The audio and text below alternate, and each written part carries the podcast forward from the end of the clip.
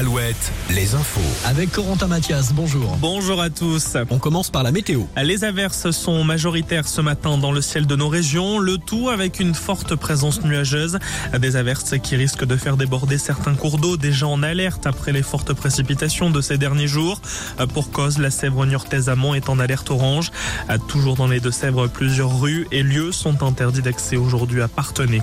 En Ille-et-Vilaine, la mise en examen de la métropole de Rennes, une mise en examen pour homicide involontaire à suite au décès d'une jeune femme de 22 ans en 2019. La victime, à vélo sur une piste cyclable, a été percutée par un camion à un carrefour. Le chauffeur qui a été mis en examen pour homicide involontaire n'avait pas vu que la victime se déportait pour éviter un îlot central.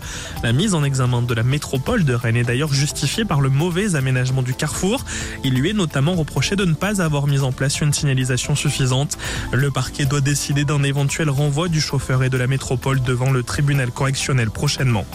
En Loire-Atlantique, ce dimanche marque le dernier jour de la consultation publique à propos du nouveau texte sur le respect du couvre-feu à l'aéroport de Nantes. Une consultation qui a pour but de refaire le texte. La promulgation du nouveau texte doit-elle intervenir euh, en mai prochain. Dans le Finistère, dernier jour également pour tenter de battre le record du monde de la plus grande fresque de Lego à Brest aux ateliers des Capucins. Cette tentative de record, c'est l'idée d'un finaliste, rappelons-le, de l'émission Lego Masters. La fresque représente l'histoire du vieux gréement Notre-Dame de Rumingol, bateau historique brestois. 250 000 briques sont nécessaires pour réaliser cette fresque qui doit mesurer la même longueur que le bateau, à savoir 21 mètres. La fresque pourrait être terminée à la mi-journée. Les sports pour terminer. En tennis de table, et si la France devenait championne du monde, ça ne va pas être simple, mais l'équipe de France masculine est bien en finale des mondiaux par équipe.